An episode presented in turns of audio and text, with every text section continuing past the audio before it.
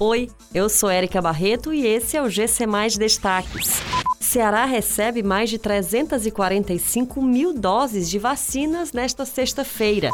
3 milhões de doses da Coronavac chegam nos próximos dias.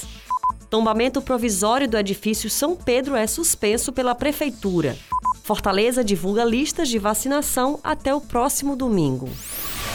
O Ceará recebe mais dois lotes de vacinas contra a Covid-19 nesta sexta-feira.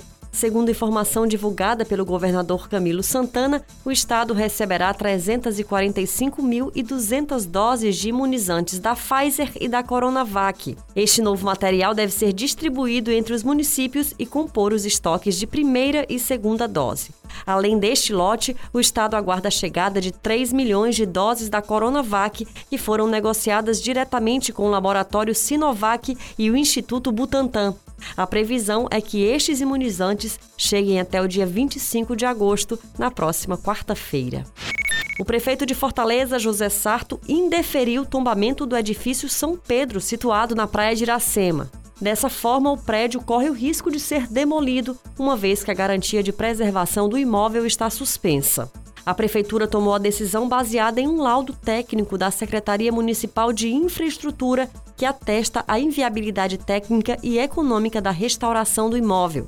O edifício São Pedro foi construído na década de 1950.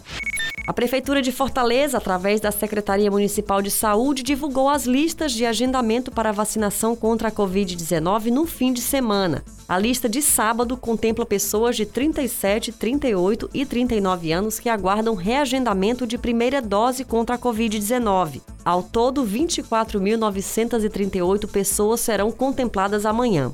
A lista de domingo é voltada para atender pessoas que aguardam a segunda dose da vacina. Ao todo, 3 mil pessoas foram agendadas. Essas e outras notícias você encontra em gcmais.com.br. Até mais!